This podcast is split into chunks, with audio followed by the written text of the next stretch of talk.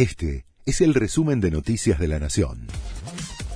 La Nación presenta los títulos del martes 27 de febrero de 2024.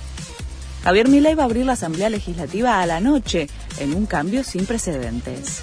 Modificó por decreto el horario tradicional de las 12 del mediodía para garantizar que todos los ciudadanos puedan escucharlo.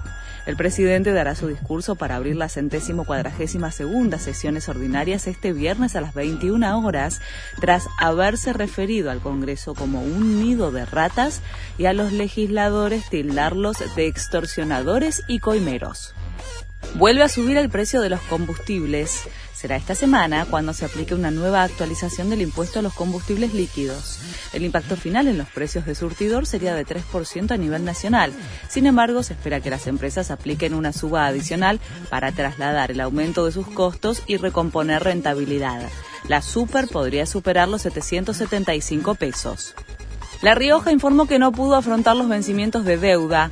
El gobernador Quintela adjudicó los problemas a no estar cobrando una partida de la coparticipación que le reclama a la nación, a la crisis económica del país y a la devaluación.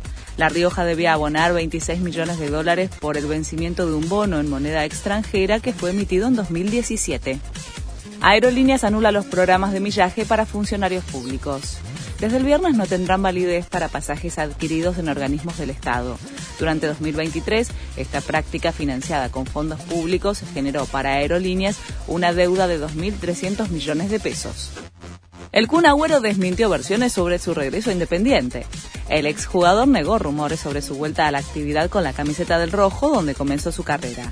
Es totalmente mentira, dijo durante una transmisión en su canal de Twitch, donde aseguró que necesita realizar una serie de estudios médicos antes de considerar esa decisión debido a sus problemas cardíacos. Este fue el resumen de Noticias de la Nación.